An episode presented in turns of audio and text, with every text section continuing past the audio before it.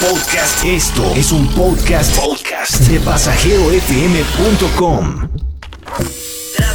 Traverology. Volamos al happy place de los viajes. Con Rebeca Cabrera. Traverology. En pasajerofm.com. Traverology. El happy place de los viajes.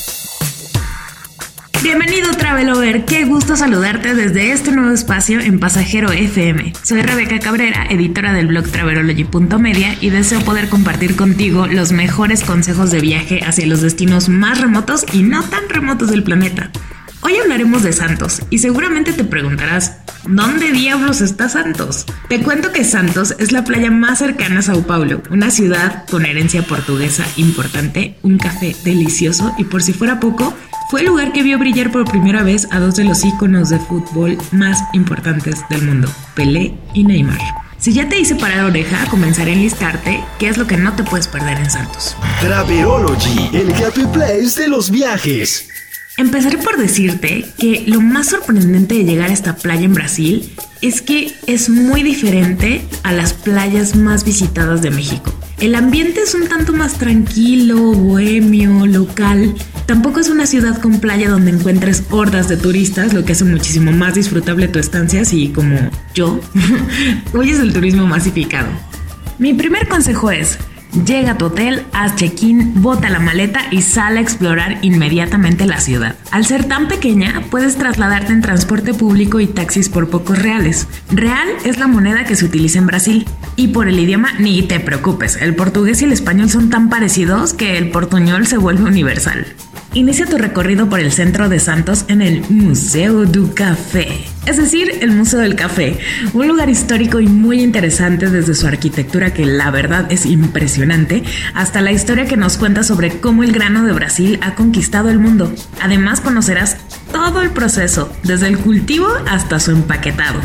Si ya terminaste de recorrer el museo, no te vayas porque justo en la salida hay una pequeña tienda museo-restaurante que ofrece cafés elaborados a base de distintos granos y utilizan diferentes métodos de filtración. La verdad es que hay algunos que te vas a quedar impresionado de cómo con los diferentes filtros puedes obtener un café sencillamente delicioso. Este punto es ideal para quienes gritan café necesario para iniciar el día. Terminando la hora del coffee, no te recomiendo, te aliento a que camines hasta el Museo de Pelé.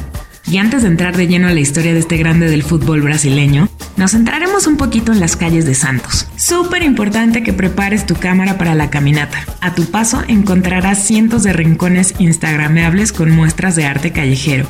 Al caminar por Santos me enamoré de un graffiti donde Pelé está besando en el cachete a Salvador Dalí, ¿Te imaginas esta imagen? Dalí está con la cara pícara con la que los amantes del arte lo recordamos. Es realmente una belleza. Además, también vi algunas puertas de madera decoradas con extractos de poema, que claro, no entendía, pero Google Translate siempre ayuda. Si eres amante del fútbol, agárrate.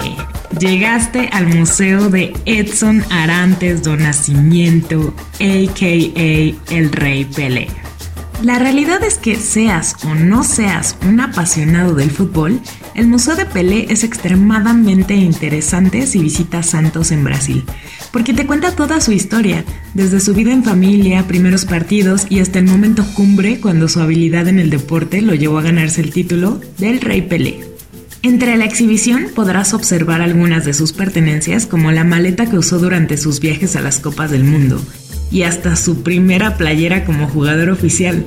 Claro está, del Santos de Brasil. Tómate tu tiempo al recorrer este museo, son tres pisos, están llenos de historia futbolera, habrá mucho por explorar y descubrir.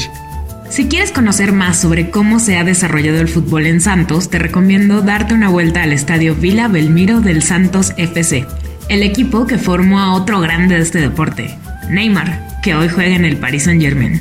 Si es posible, entra un partido, así atestiguarás la vibra de la afición brasileira.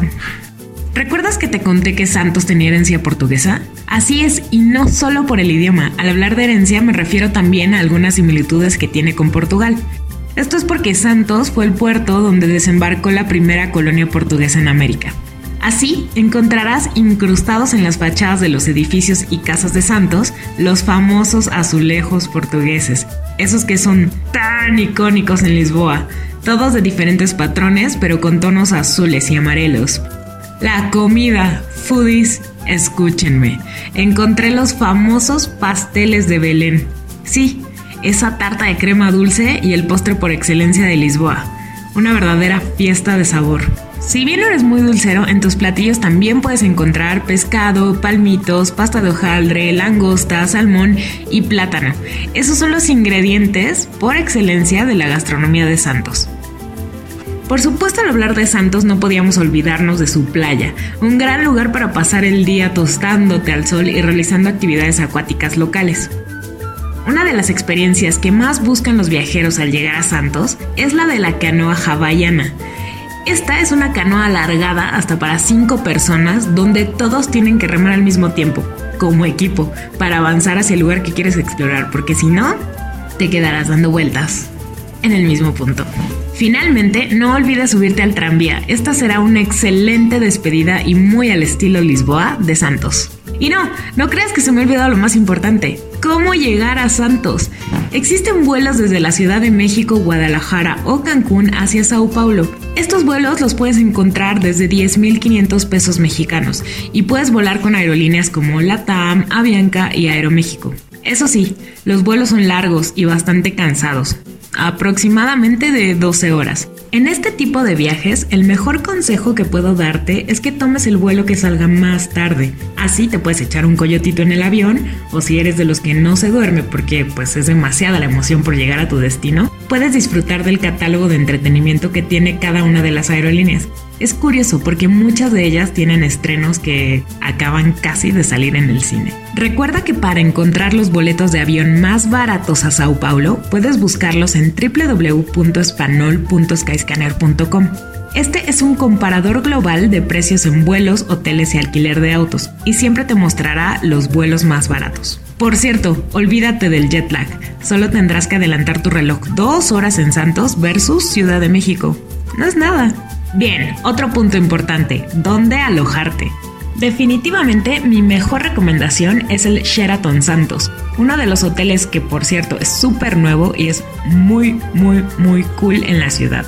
Honestamente, desde que llegas al hotel te sientes como en casa, el personal es súper amable y es muy bueno que el 90% de ellos son habitantes de Santos, lo que te asegura una experiencia local al 100%, porque cuando tú estés en el bar puedes preguntarle a esa persona que te está atendiendo algunos consejos o tips o atracciones que quisieras ver, pero que son mucho más locales y a los que no todos los viajeros van. Si vas en plan nómada digital y necesitas trabajar, te sorprenderán las áreas comunes del Sheraton Santos, ya que funcionan más como espacios para trabajar rodeado de personas estilo coworking. Esto es bueno porque incluso así, si viajas solo, podrías conocer a tu próximo socio o a un buen amigo o amiga con quien compartir lo especial de Santos. Como tip, asegúrate que tu reservación sea en las habitaciones de los pisos superiores porque tienen una vista hacia la bahía imperdible. Te enamorarás de Santos desde las alturas. Traverology, el happy place de los viajes.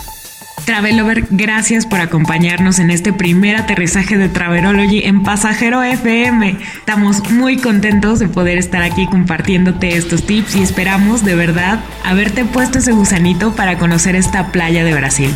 Si tienes más ganas de conocer más cosas de esta playa en Brasil, no olvides seguirnos en arroba Traverology en Facebook, Twitter e Instagram.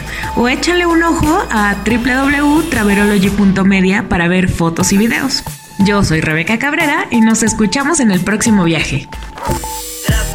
Traverology. Volamos al happy place de los viajes con Traverology. Con Rebeca Cabrera. Nuevos despegues todos los martes a la una de la tarde. Traverology. Podcast. Esto y mucho más puedes escuchar en pasajerofm.com.